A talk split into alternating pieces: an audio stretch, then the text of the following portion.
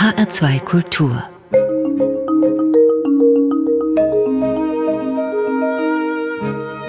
Doppelkopf Heute am Tisch mit der Autorin Irene Dische. Gastgeber ist Thomas Plaul. Als 1989 das Erzähldebüt Fromme Lügen von Irene Dische in deutscher Übersetzung erschien, waren Leserschaft und Kritik absolut begeistert gewesen und das Buch wurde ein großer Erfolg. Und an dieser Begeisterung hat sich mit all den anderen Büchern der Autorin nichts geändert, etwa mit Lieben, Schwarz und Weiß oder mit Großmama packt aus.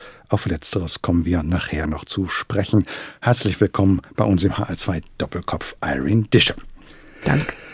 Vor kurzem erschien Irene Disches neuer Roman Die militante Madonna bei Hoffmann und Kamper in der Übersetzung von Ulrich Blumenbach. Frau Dische, Sie leben in den USA und in Deutschland, haben die amerikanische und österreichische Staatsbürgerschaft und schreiben Ihre Bücher auf Englisch, die aber stets zuerst in deutscher Übersetzung erscheinen und dann erst im Original in den USA. Wieso das denn?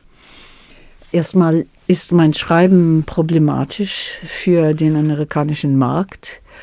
Dieser Roman ist ein Beispiel davon. Mir wurde gesagt, dass ich es in Amerika überhaupt nicht anbieten sollte, weil das ist zu anstößig. Es ist offensive, weil ich ein Buch geschrieben habe über einen Mensch, der sich als Mann und Frau durch sein Leben geschlagen hat. Es war ein großes Geheimnis, was er eigentlich war oder sie eigentlich war. Und transgender bin ich nicht. Und es gibt so den Anspruch, dass in Amerika inzwischen, dass man nur über Dinge schreiben kann, wenn man selber sich sehr stark damit identifizieren kann. War Amerika denn vor dieser ganzen Diskussion, Transgender-Diskussion, in Anführungszeichen der offener gewesen. Es ist ja eine sehr puritanische Gesellschaft. Das kriegen wir hier manchmal mit. Es war eigentlich nie offen, solange ich da schon das wahrnehme. Und das ist schon ziemlich lange. Es gab immer große Angst, irgendjemand zu beleidigen, was man insofern vielleicht gutieren könnte, weil es doch eine sehr, das ist eine Gesellschaft mit sehr vielen verschiedenen Leuten, die alle eigentlich gleich repräsentiert werden können und nicht wie Deutschland. Da sind solche Strömungen, wenn man gegen eine bestimmte Bevölkerung ist. Als ich aufgewachsen bin, gab es Witze, die überall erzählt worden sind, gegen jede Art. Es gab die irischen Witze, die jüdischen Witze, die italienischen Witze, die wurden erzählt, darüber wurde herzlich gelacht und es machte nichts. Also da hat sich schon. Das hat sich verändert. geändert, ja, das hat sich geändert so in den 70er Jahren.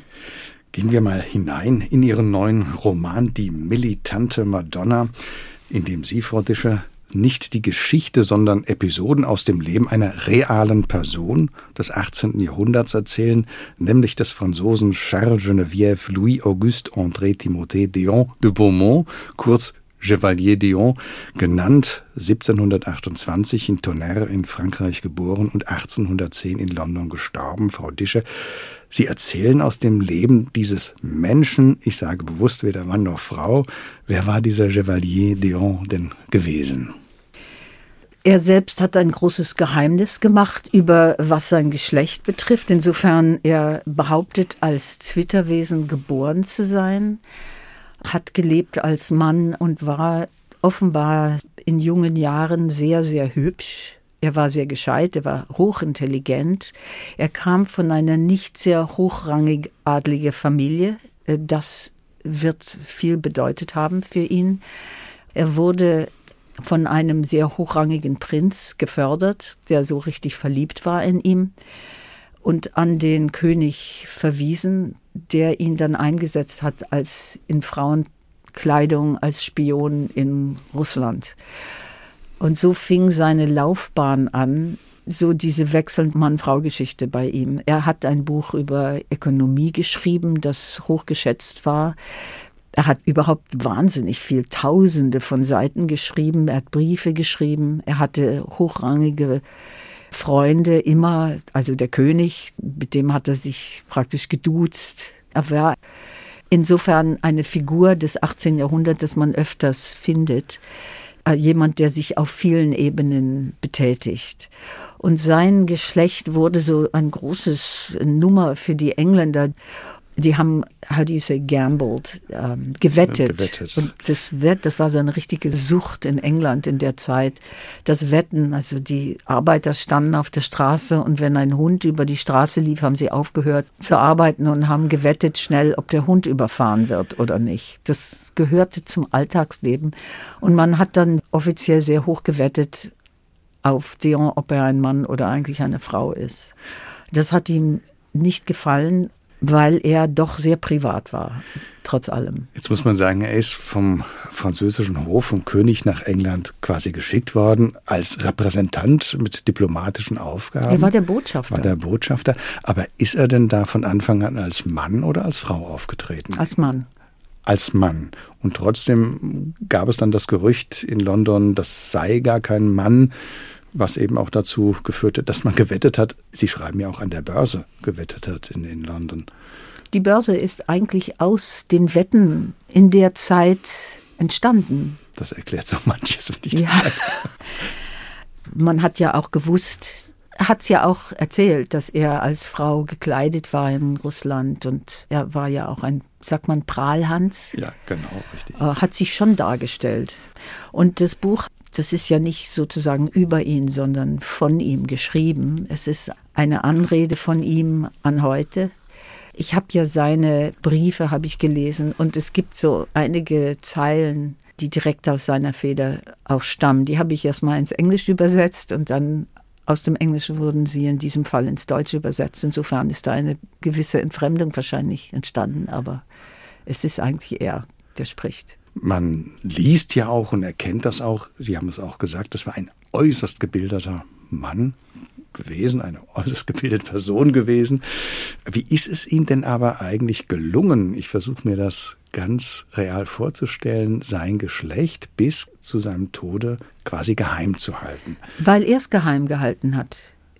Oder sie hat es geheim gehalten. Es ist wahr, er wollte nicht, dass irgendjemand das weiß. Wieso das ist, ich glaube selbst, nachdem ich sehr viel über ihn gelesen habe, er erinnerte mich an meine Großmutter. Der hatte sowas eigentlich fast Keusches. Das Geschlechtsleben war ihm, fand ich, eigentlich auch ein bisschen fremd. Er war so ein bisschen mönchenhaft.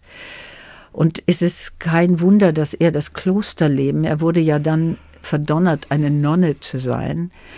Und er hatte einfach, was mich auch an ihm sehr fasziniert hat, ist, dass er sich erlaubt hat, auszuleben, die viele verschiedene Menschen, die jeder von uns eigentlich sind. Wir haben ja alle verschiedenste Menschen in uns. Wir sind einmal, ist man vielleicht eine Hausfrau und dann ist man ein Vater und dann ist man ein, in meinem Fall Schriftsteller. Aber es gibt ganz vieles, das man ist. Ich werde mokiert, weil ich so eine halbe Ärztin bin. Ich sage immer, dass ich ein Google MD habe, weil das mich interessiert. Und damals, wenn es einem interessiert hat, dann hat man Vollgas gegeben und hat sich auch als solches gegeben. Wie sind Sie denn eigentlich auf diese Person gestoßen? Ich hatte mich in dem 18. Jahrhundert rumgetrieben wegen einer anderen Geschichte und kam nicht los. Ich habe ganz viele, mich wahnsinnig interessiert für verschiedene. Man lernt immer wieder Leute kennen, die total interessant sind. Und dann kam ich auf Deon und das schien mir jetzt wie ein Hollywood-Stoff zu sein, ehrlich gesagt. Da könnte man richtig gut einen Film draus machen, das ja. ist wahr. Wird Sie das reizen übrigens? Sie haben ja in dem Bereich ja auch schon gearbeitet ich glaube, ich bin nicht wirklich kompetent. Ich kann eigentlich wirklich nur Fiction schreiben und so, Prosa. Ich habe schon Drehbücher geschrieben, aber es ist, liegt mir nicht so. Es ist wie eine Fremdsprache sprechen, wo man es nicht fließend kann.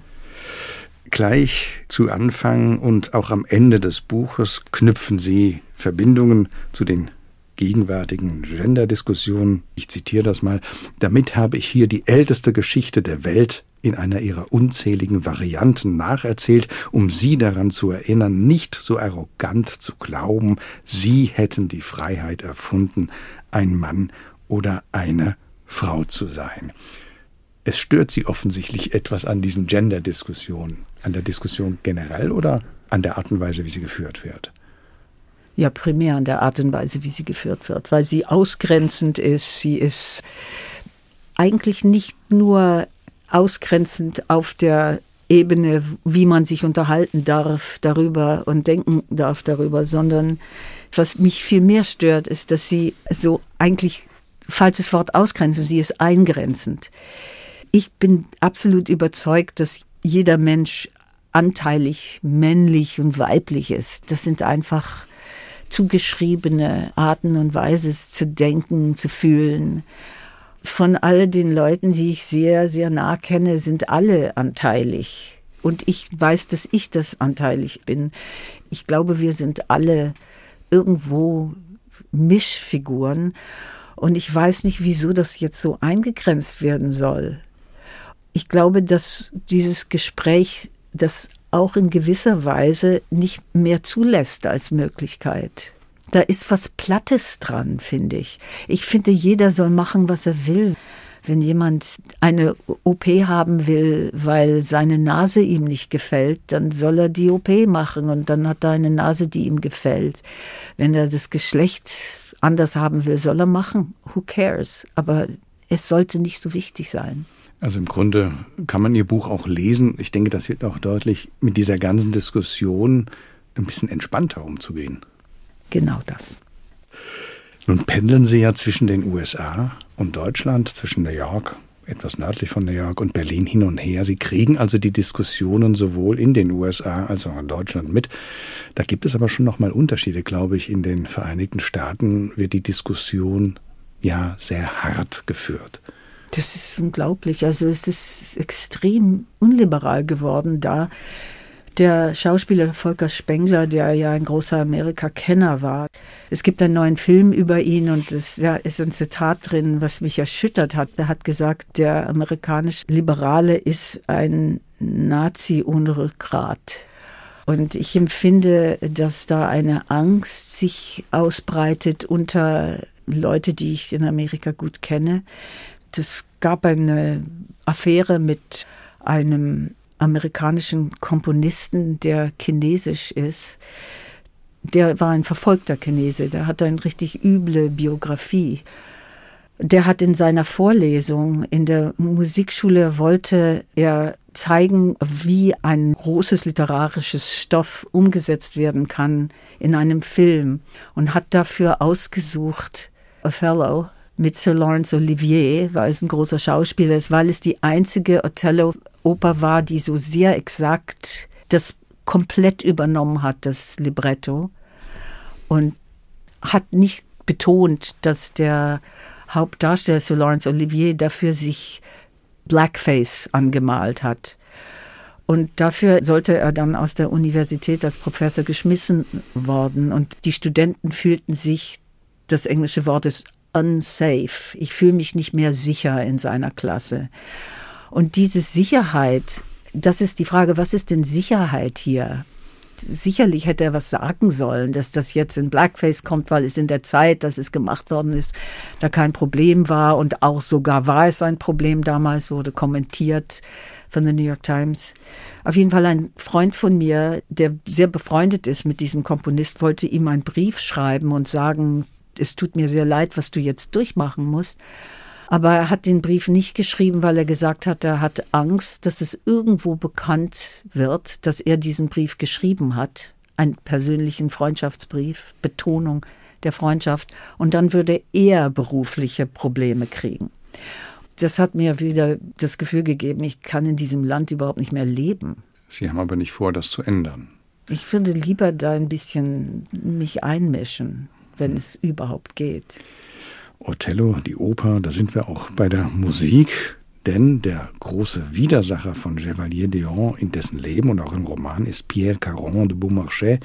In ihrem Roman, Frau Dische, doch eine ziemlich intrigante, hinterhältige Figur geradezu, dem Sie aber mit Ihrem ersten Musikwunsch Ihre Referenz erweisen. Was hören wir denn? Und was hat dieser Caron de Beaumarchais damit zu tun? Der Prinz, der sich in den Deon verliebt hat, als Deon 20 war und ihn an den König befördert hat, heißt Prince de Conti. Und er war dann 20 Jahre später der Mann, der den Beaumarchais das Geld gegeben hat, Figaros Hochzeit zu schreiben und wird auch geehrt in der Einleitung von Beaumarchais. Und das fand ich einfach kein Zufall.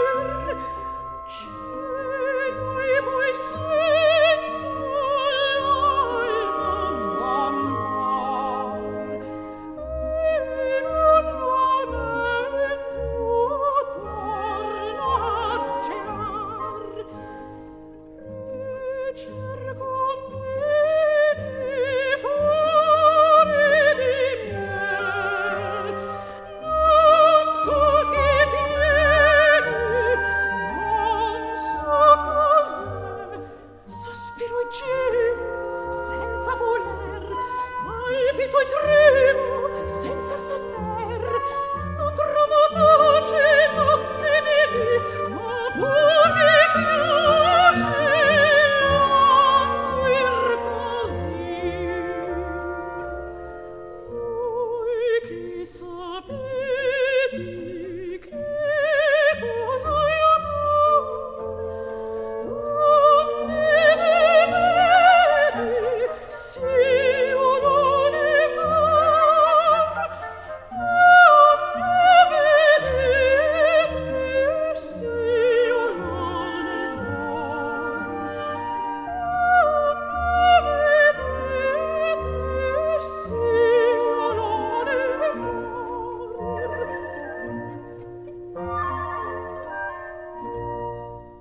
Das war die Arie Voi che sapete che cosa è amor aus der Oper Figaros Hochzeit von Wolfgang Amadeus Mozart. Wir hörten die amerikanische Mezzosopranistin Joyce Di Donato mit dem Orchestre de l'Opéra National de Lyon unter der Leitung von Kazushi Ono.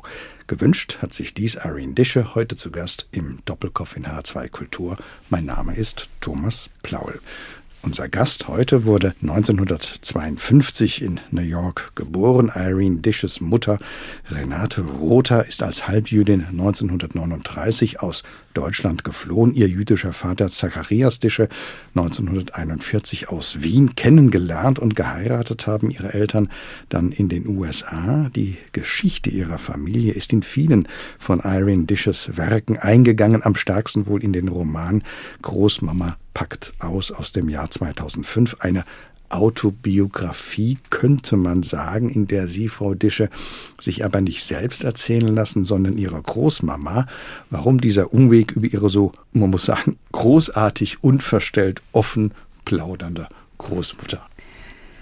Ich hatte meine Biografie, als ich Teenager war, nicht selber meinen Kindern erzählen wollte, weil ich war mit 16 im Gefängnis, ich bin dann aus der Schule runtergekommen, dann war ich mit 17 in Afrika und ich war in der Revolution in Libyen da hängen geblieben als Schulschwänzerin sozusagen. Und dann habe ich in Afrika gearbeitet, einige Zeit lang, was mir ermöglichte, dann zurück auf die Universität zu gehen. Aber die Kinder wollten immer diese Geschichte hören und ich habe ihnen immer gesagt, nee, ich will nicht, dass ihr auf Ideen kommt. Ich schreibe es euch auf, wenn ihr aus dem gefährlichen Alter raus seid mit 18. Wenn ihr beide 18 seid, dann schreibe ich es auf. Und dann habe ich es versucht, den aufzuschreiben und fand, dass ich lüge und mich verschönere und dass ich doch jemand anders finden soll, der mich sehr gut kennt und mich nicht verschönern wird, so einen kritischen Blick hat. Und, äh, und dann habe ich nachgedacht, wer kennt mich so gut und kam dann auf meine Großmutter. Damals war sie schon 20 Jahre tot. Aber ich habe sie gefragt und sie hat ja gesagt. Und dann habe ich ihr gesagt, okay, leg los. Und ich habe Diktat genommen. Sie hat dann so zurückgegriffen auf ihre eigene Geschichte erstmal. Und deswegen ist der Roman so entstanden. Das ist eine hochinteressante Geschichte, die ihrer Großmutter und natürlich dann auch ihrer Enkelin Irene, die in diesem Buch dann doch ganz schön hart angefasst wird von ihrer Großmama. Ihre Eltern, Frau Discher, waren beide im Großraum der Biologie unterwegs gewesen. Ihre Mutter war eine Biochemikerin, Ärztin und Pathologin gewesen. Ihr Vater ein Biochemiker. Sie selbst hat es nie in die Medizin gezogen. Doch, als Kind dachte ich, dass Erwachsensein bedeutet, ein Arzt zu sein. Ich wusste nicht, dass es auch anders sein kann. Aber ich war eine sehr schlechte Studentin und ich habe in dem ersten Semester, wo ich endlich zurück auf eine Uni zugelassen worden bin, wurde ich auch gleich in Harvard zugelassen, weil ich hatte für den Louis Leakey in Afrika gearbeitet und der hatte da eine Stelle. Und dann hat er gesagt, die muss rein. Und dann haben sie mich genommen. Und dann habe ich das erste Semester Science studiert. Und zwar Pre-Med hieß das, wo man Biologie, Chemie, Mathematik und Physik. Und ich bin durchgefallen in allen vier in meinem ersten Semester. Und dann hatte ich gar keine Wahl, als in, in so ein Leichtfach zu wechseln. Und das war die Literatur. Louis Leakey, Sie haben den Namen genannt, in Afrika. Sie sind als 17-Jähriger mit dem Rucksack durch die Welt gereist und da sind sie eben auch in Afrika gelandet, unter anderem in Kenia. Da haben sie Louis Leakey kennengelernt, diesen bekannten Paläontologen, der sich mit Fragen der Menschheitsentwicklung beschäftigt hat und dazu auch über Menschenaffen gearbeitet hat. Zur Erinnerung, Leakey war es ja auch gewesen, der unter anderem Diane Fossey, Jane Goodall, Birote Galdikas zu Feldforschungen mit Menschenaffen angeregt hat. Zu was hat denn Louis Leakey Irene Dische angeregt? Er wollte unbedingt, dass ich die Pygmy-Chimpansees studiere. Und damals gab es nur 50 davon. Jetzt sind sie ja ganz Mode geworden. Ich habe ja meinen Job da bekommen in der Affenforschung. Erstmal, weil ich als Tramperin aufgetreten bin und in dem National Museum, wo er gearbeitet hat, und hat gesagt, ich suche einen Job. Und er hat mich dann interviewt und hat gefragt, was ich für einen Schulabschluss habe. Und dann habe ich gesagt, I'm a high school dropout, ich habe überhaupt keinen Abschluss. Und dann hat er gesagt, good, that's wonderful, weil Jane Goodall hatte auch keins und er war so der Meinung, dass die Rebellen sind die besseren Affenforscher.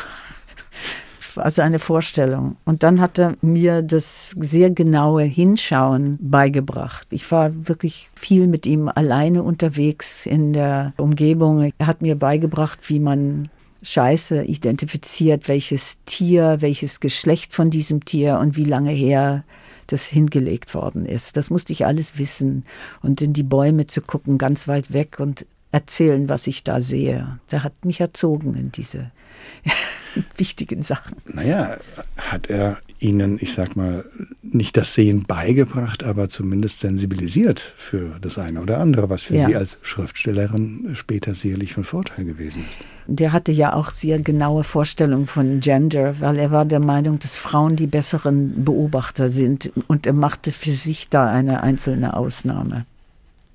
Schön, er hat sich also rausgenommen aus seiner eigenen Theorie. Ja. Er hat ja nur Frauen gefördert. Ja, ihre Großmama haben Sie auch auspacken lassen in diesem Buch, dass Sie, Sie hatten das auch erwähnt, einige Anläufe an verschiedenen Universitäten hatten, um dann schließlich in Harvard Literaturwissenschaft und Anthropologie zu studieren. Sie haben danach als Journalistin gearbeitet, unter anderem im New Yorker veröffentlicht. Wann waren Sie denn zum ersten Mal in Deutschland gewesen, Frau Discher? Ich bin, glaube ich, mit 26 zum ersten Mal als die Assistentin für eine New Yorker Journalistin Jane Kramer gekommen, weil ich Deutsch konnte. Und da hat sie mich mitgenommen als Dolmetscherin. Und dann hat es mich interessiert, aber aus dem Grund, dass ich das für hochgradig gefährlich fand. Ich hatte auch ziemlich starke Angst, da zu sein, richtig Angstzustände. die ich nie hatte in Afrika und auch nicht in Libyen in der Revolution, weil das der Ort war, das meine Eltern vertrieben hatte und wo Verwandten alle gestorben sind. Das hat mich dann aber auch angezogen. Wie haben Sie es denn damals erlebt, als Sie hierher kamen, auch was Ihre Angst anbetrifft? Wie ist es Ihnen gelungen, diese Angst zu überwinden oder damit umzugehen? Also am Anfang hatte ich meine eigene Angst so protokolliert. Zum Beispiel, ich konnte Deutsch sprechen, aber ich habe ein Deutsch gesprochen aus den 30er Jahren. Ich habe gesagt, wann soll ich anläuten? Das waren so Begriffe. Und die Leute fanden das alle sehr komisch und die fragten mich, wie hast du denn Deutsch gelernt? Und dann habe ich gesagt, meine Eltern waren Deutsch und dann wollten sie immer wissen, wann sind deine Eltern weggegangen? Und das war so die Fangfrage wann sind sie weggegangen? Weil wenn man gesagt hat 39, 41, dann wussten sie, dass man jüdisch ist. Und dann habe ich immer gelogen. Ich habe immer gesagt 1955. In den 50er Jahren sind sie weggegangen als Wirtschaftsflüchtlinge. Und da war die Frage erstmal begraben. Und irgendwann lernte ich Zilli Kugelmann kennen, die ja dann langjährige stellvertretende Leiterin des Jüdischen Museums hier war. Es gab so ein Umfeld, diese erste Generation von Holocaust abstammende Juden. Und da habe ich meine Kultur zum ersten Mal entdeckt, weil ich bin ja aufgewachsen in einem Milieu von Angst und nicht darüber reden und lügen darüber. Und ich kannte niemand so. Die Leute, die ich kannten, waren amerikanische Juden, die wussten überhaupt nicht, wie das sein kann. Aber hier waren dann plötzlich lauter junge Leute meiner Generation, die das genau kannten und die haben sich immer zusammengesetzt und haben darüber geredet. Das war für mich eine Riesenbefreiung. Mit dieser Angst aufgewachsen zu sein, das ist ja ein großes Thema in diesem Roman Großmama packt aus. War das eine Angst, die quasi von Ihren Eltern an Sie vermittelt worden ist, sozusagen, sich übertragen hat? Oh ja, also wir wurden erstmal angelogen. Mein erster Roman hieß Fromme Lügen. Und das ging um eine Familie, die sich in Amerika ausgibt als rein katholische Flüchtlinge aus Deutschland und eine Enkelin, die vermutet das Familiengeheimnis, was sie erkennt, weil es so groß im Raum ist, dass dieses Geheimnis ist, dass ihr Großvater Hitler ist oder Hitler ein Versteck ist. Und das erklärt alles. Sie ist so sieben Jahre alt und reimt sich das alles zusammen, alles klar. Sie kommt von so einer großen Nazi-Familie und nur am Ende des Romans erfährt sie, dass sie eigentlich jüdischer Herkunft ist dieses Geheimnistuerei, so hat meine Familie das bewältigt, indem sie es einfach verlogen haben. Jetzt haben Sie gesagt, Sie sprachen Deutsch, als Sie nach Deutschland kamen. Und ich habe gelesen, dass Sie aber erst mit vier Jahren im Kindergarten begonnen hätten, Englisch zu sprechen. Das heißt, Ihre Eltern haben mit Ihnen ausschließlich Deutsch gesprochen? Wir lebten in einem jüdischen Flüchtlings da waren alle Leute jüdische Flüchtlinge, die Nachbarschaft Washington Heights damals. Es hieß das Vierte Reich. Und da hat man nur Deutsch gesprochen auf der Straße. Es gibt eine Geschichte, die ich schon öfters erzählt habe, wie ich auf dem Spielplatz mit meiner deutschen Nanny war.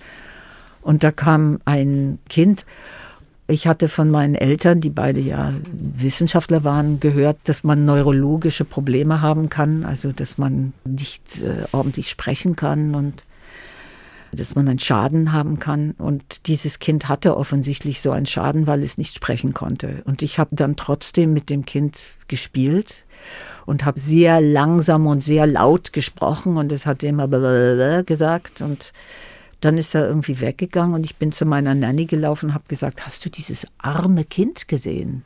Und da sagte sie, was meinst du, armes Kind? Habe ich gesagt, er ist hirngeschädigt, der kann nicht sprechen. Und dann hat sie gesagt, er spricht Englisch. Und das war so ein Moment, wo ich mich zum ersten Mal mit der englischen Sprache, da wusste ich, was Englisch bedeutet. Und als ich in die Schule kam, habe ich kein Wort gesprochen und es kam sehr langsam. Wenn man Ihnen zuhört, man kriegt schon ein Gefühl dafür, warum es Ihnen so wichtig ist, von verschiedenen Identitäten zu sprechen, wie vorhin, als wir über die militante Madonna gesprochen haben. Sie sind auch künstlerisch ja in vielen Genres unterwegs, Frau Discher. Sie haben etliche Romane und Erzählungen verfasst, auch Kinder- und Jugendbücher, ein Drehbuch zu einem Dokumentarfilm und dann auch Libretti für Opern. Ein Libretto haben Sie zusammen mit Hans Magnus Enzensberger geschrieben, The Palace, der Palast. Die Musik stammt von Aulis Salinen. Dann gibt es eine Oper It's Never Too Late to lie. Da taucht das Motiv der Lüge wieder auf. Es ist nie zu spät zu lügen. Auch für diese kleine Oper haben sie den Text verfasst. Die Musik hat Patricio da Silva geschrieben und das wiederum für die Mezzosopranistin Julia Oesch, die gar nicht so weit von hier, von Frankfurt im pfälzischen Frankenthal zu Hause ist. Der Komponist Patricio da Silva wiederum lebt in den USA. Und dann auch Oper ohne Worte, Opera Without Words aus ihrer Feder, komponiert von Tobias Picker. Oper ohne Worte, wie hat sich diese Zusammenarbeit ergeben? Der Tobias ist ein sehr enger Freund von mir, Tobias Picker, ein wunderbarer Komponist. Der hatte nur Opern geschrieben ganz lange und sollte dann plötzlich ein Stück schreiben für Christoph Eschenbach als ein Orchesterstück und kam nicht zu Potte. Und dann habe ich ihm gesagt, ich schreibe dir ein Libretto und dann kannst du deine Oper wieder abziehen und dann ziehen wir aber das Libretto raus. Das waren meine Bedingungen, dass es nirgends abgedruckt werden darf. Das ist auch dann gelungen, heißt Opera Without Words. Was reizt Sie an dieser Gattung der Oper? Ja, ich bin frustrierte Musikerin und ich liebe Musik und würde gerne besser Klavier spielen, als ich es tue. Als Librettist ist man ja eigentlich ein Diener und kann dem Komponisten was bieten. Und ich habe auch Libretti geschrieben für Mozart. Ich habe mit dem Enzensberger zusammen eine Libretto für Saide geschrieben und ich habe für Schubert ein Libretto geschrieben für zwei Operetten, die nie gespielt werden, weil der Text auch so doof ist. Aber das macht mir sehr viel Spaß. An Ihren Musikwünschen sieht man zum einen Ihre Liebe zur klassischen Musik und zur Oper, aber Sie haben die drei Musikstücke für die heutige Sendung gewissermaßen aus dem Dunstkreis Ihres neuen Romans Die militante Madonna herausgewählt, denn nach Mozarts Figaros Hochzeit hören wir nun mit Wie du warst, wie du bist, ein Gesangsstück aus der Oper Der Rosenkavalier, komponiert von Richard Strauss und geschrieben von Hugo von Hoffmannsthal. Was ist denn da die Verbindung zu Ihrem Roman? Die Oper geht ja immer um das Wechselspiel von Mann und Frau. It's a staple of opera.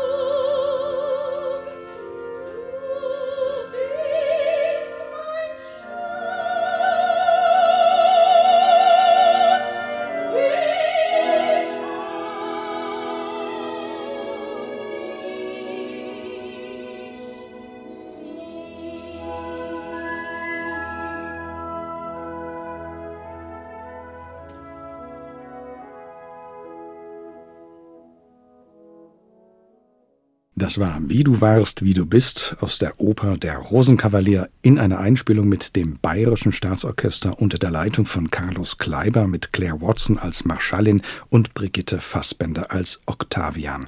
Gewünscht hat sich dies Irene Dische. Mein Name ist Thomas Blaul und Sie hören den Doppelkopf in HR2. Kultur, Frau Dische. Seit vielen Jahren pendeln Sie zwischen den USA und Deutschland hin und her, zwischen Ihren beiden Wohnorten Berlin und Rhineland. Das ist ein kleines Städtchen nördlich von New York. Wie sah es denn mit diesem Pendeln aus in den letzten Jahren während der Corona-Pandemie? Ich war die meiste Zeit in New York auf dem Land weil ich habe jetzt eine Enkelin und die hatte da eine gute Betreuung, was es in Berlin nicht mehr gab. Und ich fühle mich zu Hause in Europa und in Amerika. Es ist immer, jeder, der in zwei Ländern lebt, wird das Gleiche berichten, dass man, wenn man irgendwo ist, dann sehnt man sich nach dem anderen Ufer und dann umgekehrt. Es gibt einfach Vorteile in beiden Ländern, beide Kulturen. Sie sehen das positiv, dass Sie in zwei Ländern, zwei Kulturen zu Hause sind. Es gibt auch Leute, die das negativ erfahren, die dann sagen, ich lebe eigentlich dazwischen. Wie man es nehmen will, könnte man genauso gut so sagen. Aber ich würde nicht Europa vermissen wollen und ich kann Amerika auch nicht vermissen. Amerika hat trotz all seine jetzigen Probleme, die wirklich erheblich sind, hat es auch immer noch große Vorteile. Wenn Sie dann von Berlin nach Rheinfeld zurückkehren, ich nehme mal an, das ist doch ruhiger als Berlin, dieses Städtchen nördlich von New York. Das sind, glaube ich, zwei Autostunden von, von New York. Nicht mal, ja. Noch nicht mal. Spüren Sie dann immer noch die Unterschiede oder sind Sie es nach all den Jahren des Pendelns einfach gewohnt? Zwei Orte, zwei Sprachen, zwei Kulturen. Ein Liter Milch wird dann zu einem, zu einem Viertel Gallone, ein Euro zu 1,15 Dollar, je nach Wechselkurs. Wie geht es Ihnen mit diesen Unterschieden? Ich habe es mein ganzes Leben lang eigentlich betrieben. Insofern, auch als Kind war ich ja fast in Europa die ganze Zeit. Ich bin ja irgendwie in Europa aufgewachsen. Deswegen habe ich mich auch geärgert, dass die Deutschen mir keine Bürgerschaft geben wollten, weil Deutsch war meine Muttersprache. Ich bin in Deutschland mehr oder weniger aufgewachsen, weil Vierte Reich hieß es. Und äh, ich hatte deutsche Kinder, einen deutschen Ehemann, deutsche Steuer gezahlt und es war nicht. Äh, die Österreicher haben mir ja sofort die Bürgerschaft gegeben. Ich wollte ja die doppelte Staatsbürgerschaft. Ich habe auch kein Aufenthaltserlaubnis in Deutschland gehabt, jahrelang. Ich habe es immer noch nicht. Ich bin nicht mal registriert. Ich besuche hier. Ich bin Besucherin hier. Jetzt muss man dazu sagen, Sie sind verheiratet mit einem Deutschen. Sie ja, haben Kinder. ich habe eine deutsche Enkelin jetzt. Wieso haben Sie denn damals die deutsche Staatsbürgerschaft nicht bekommen? Was war denn da die offizielle Begründung gewesen? Die offizielle Begründung war ziemlich grotesk. Wenn man die Tochter ist von einem deutschen Vater, kriegt man die Bürgerschaft. Mein Vater war Österreicher und Anschlussdeutscher gilt nicht und Tochter einer deutschen Mutter zählte nicht. Und ich habe immer gedacht, könnte man wirklich eine Klage einreichen, so eine äh, Gender-Klage. Wie kommen die drauf, dass nur die Männer gefragt sind? Aber es war nichts zu wollen. Also ich habe von höchster Stelle Hilfe gekriegt, auch von Weizsäcker und, und es hat nichts genützt. Als ich dann das letzte Mal mich darum bemüht habe, vielleicht vor zehn Jahren, da gab es ein Formular, das ich ausfüllen sollte. Da stand oben drauf, ich beantrage die deutsche Bürgerschaft, weil A, mein Vater deutsch war, konnte ich nicht. B, einer meiner Urahnen haben freiwilliger in der deutschen Wehrmacht gekämpft. Oder ich bin von einer deutschen Mutter geboren, aber unehelich. Meine Eltern waren verheiratet. Insofern habe ich das dann auch nicht mehr eingereicht.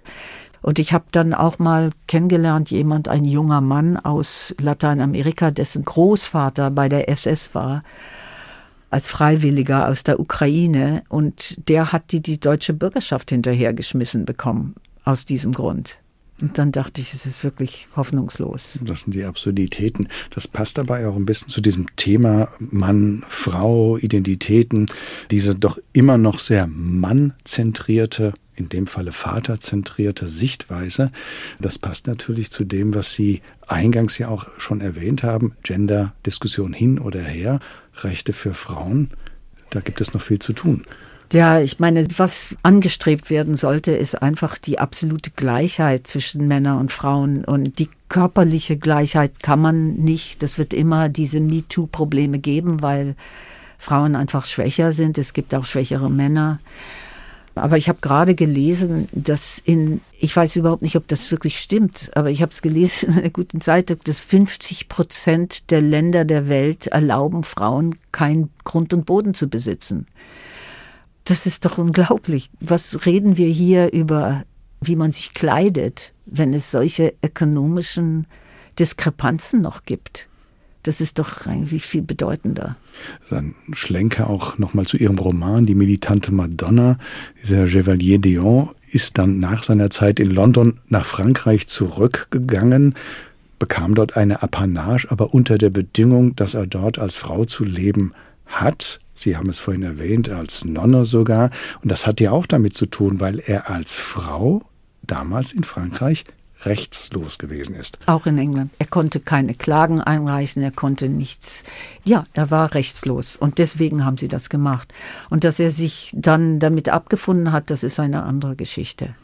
Wenn Sie die MeToo-Bewegung schon erwähnt haben in Amerika, ich komme wieder darauf zurück, da Sie ja in den USA und in Deutschland leben, sehen Sie da spürbare Veränderungen in Amerika, was die Strukturen anbetrifft, in den verschiedenen gesellschaftlichen Bereichen und auch im Denken, im Bewusstsein der Menschen? Ich bin gerade im Moment sehr verstört über diese MeToo-Geschichte, weil sie ufert aus in eine Richtung, die eigentlich das Problem der Vergewaltigung und der mächtige Übergriff eines Mannes, es scheint mir fast nicht mehr relevant zu sein.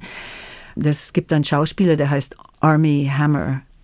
Das ist so ein sehr großer, langer Mann, der verschiedene Rollen spielt, eine sehr gute Karriere hat, offenbar ein guter Schauspieler ist. Und es haben Frauen ihn beschuldigt, dass er Kannibal ist. Das wurde überall verbreitet, dass er Kannibal ist. Das hat mich natürlich interessiert als Nachricht. Interessant, jemand, der Kannibal ist. Dieser Schauspieler kenne ich, habe ich gesehen. Und dann stellte sich heraus, dass er gesagt hat beim Sex, ich möchte dich auffressen, zum Beispiel.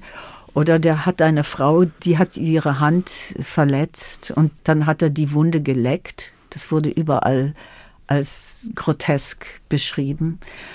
Und dann haben lauter Frauen sind gekommen und haben gesagt, dass he was emotionally abusive, dass er sie schlecht behandelt hat. Nun, das mag sein. Ich finde das ziemlich egal. Er hat alle seine Jobs verloren. Er sollte in drei Filmen auftreten, die wurden gekündigt. Sein Agent hat abgesagt, sein PR-Vertreter hat abgesagt. Ich fand es pretty scary, was ja. dem passiert. Wenn das jetzt das gleichgesetzt wird mit einer Vergewaltigung, das ist einfach Unsinn und sehr, sehr gefährlich. Es gibt in Ihrem Roman die militante Madonna, da heißt es einmal in einem Gespräch zweier Figuren, dass Bescheidenheit eine komplexe Sozialkompetenz sei, und ich zitiere das, die in primitiven Gesellschaften wie im Amerika von heute nicht gerade gang und gäbe ist. In Amerika wird es als Schwäche angesehen, Schwächen zuzugeben. Ist das dann nicht genau das Umgekehrte, dass man Stärke zeigen will und es damit dann aber auch übertreibt in so ein moralischen Rigorismus geht? Das finde ich interessant. Ja, ich glaube, das sind zwei Schienen. Also das Prallen in Amerika ist sehr wichtig. Man muss sagen, man ist der Beste. Sonst, wenn man sagt, ach, das kann ich nicht, dann ist man sofort unten durch. Das ist einfach so eine alte Tradition bei uns.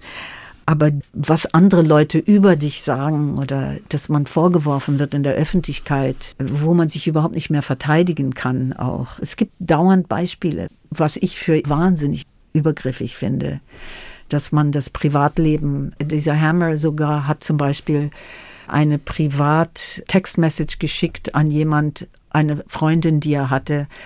Da hat er sie Miss Cayman Islands genannt als Kompliment und dann wurde das offiziell bekannt und da musste offiziell öffentlich rückerklären, dass er damit nicht meint die Miss Cayman Islands Beauty Pageant. Das ist alles auch so humorlos, alles. Aber das ist eine alte Geschichte in USA. Es gibt schon seit 40 Jahren mindestens zum Beispiel der Verbot, dass hochrangige Männer dürfen nicht mit einer angestellten Frau, die dürfen sich nicht unterhalten praktisch. Es ist alles sehr mit Angst beladen. Das ist das Komische. Fühlen Sie sich dann manchmal, wenn Sie nach Berlin kommen, fast ein bisschen befreit? Weil ich glaube, ja. das ist ja doch schon. In diesen Sachen schon. Entspannter. In diesen Sachen schon. Vielen Dank, Irene Dische, für dieses hochinteressante Gespräch, das wir jetzt mit Ihrem dritten Musikwunsch ausklingen lassen. Und da haben Sie uns einen französischen Komponisten mitgebracht. Rameau aus dem 18. Jahrhundert. Ein Stück, das die Heiterkeit mit unterschwelliger Traurigkeit darstellt.